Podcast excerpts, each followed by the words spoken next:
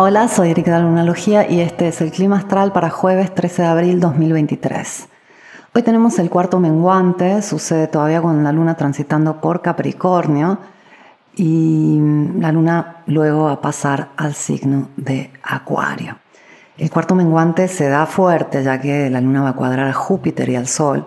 Es como un llamado de atención y qué particular que se dé con la luna en Capricornio, signo que nos dice contén un poco tus emociones y administralas de manera que puedas gestionar y construir un entorno y un estado interno que sea mucho más benéfico emocionalmente para ti. O sea, gestiona tus emociones para que te sientas mejor.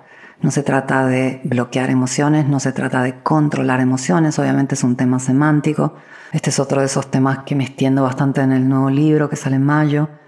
Y es muy curioso porque primero tenemos esta indicación desde el cielo de saber manejar nuestras emociones para un mayor bienestar, pero luego la luna va a pasar a Acuario y entrando Acuario tiene la primera conjunción con Plutón en el signo desde hace aproximadamente 250 años. Siempre que tenemos luna conjunción con Plutón tenemos todo lo opuesto. La emoción se desborda, la emoción explota, la emoción se pone intensa, la emoción se apodera de nosotros. Y ahora se da en un signo muy objetivo, poco emocional. Y cuando tenemos esta combinación de emoción con el signo de Urano y de Saturno, que es Acuario, tenemos una sensación de ansiedad, tenemos una sensación de siento mucho y no sé qué hacer con eso. Entonces va a ser muy particular cada vez que vivamos estas conjunciones Luna-Plutón en Acuario.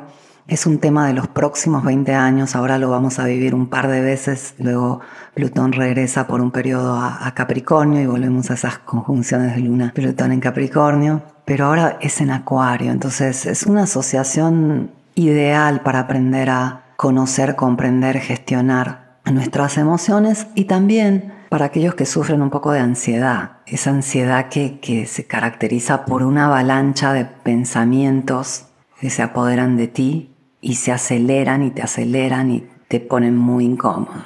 Hace unos días te hablé del hecho de que tenemos herramientas a nivel consciente que podemos empezar a tomar y usar, ¿no? Y una de esas herramientas a nivel mental para la ansiedad es usar justamente esta característica uraniana, esta característica acuariana, que es la objetividad, poder observar a toda esa locura de pensamientos, esa tormenta, desde fuera, desde arriba, desde lejos, desde un punto de vista diferente y ver cómo no somos eso. Eso es algo que está aconteciendo en la mente. Nosotros somos los observadores de eso que acontece en la mente y también somos aquellos que son capaces de tomar herramientas para decidir que ese no es el flujo admitido en nuestra mente, que deseamos otro flujo. Obviamente aquí se necesita un poco de práctica con herramientas como autoobservación, meditación para saber generar silencio, especialmente también meditación para aprender a enfocar la atención en un punto y mantenerlo. Quizás una de las mayores perlas que nos deja la meditación ya que hoy en día justamente enfocar la atención por más de X segundos en algo es algo que se vuelve muy complejo por esa aceleración a la que estamos acostumbrados gracias a la tecnología. Pero bien, momento donde a través de la objetividad consciente acerca de nuestro consciente, o sea, acerca de nuestra mente, podemos empoderarnos muchísimo.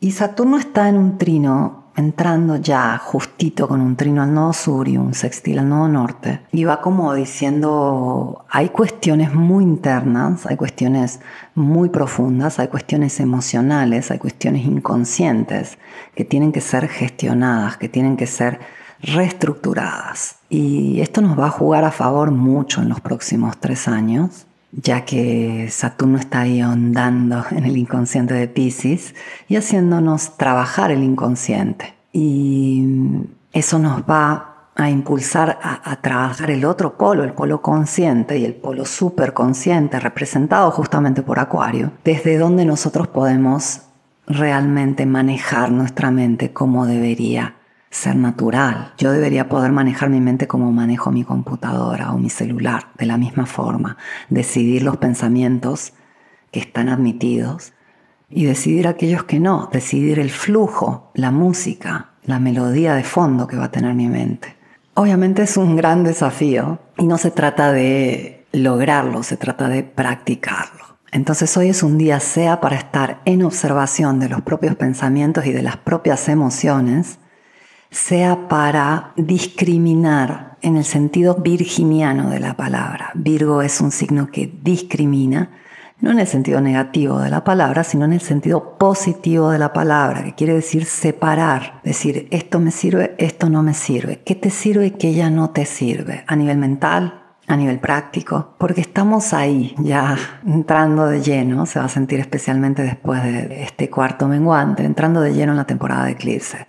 Y esta semana previa que empieza con este cuarto menguante es una semana de depuración, es una semana de hacer un espacio vacío. Te voy a hablar un poco más de esto el día de mañana. Te agradezco por haberme escuchado. Te deseo un feliz jueves. Vuelvo mañana con el clima astral.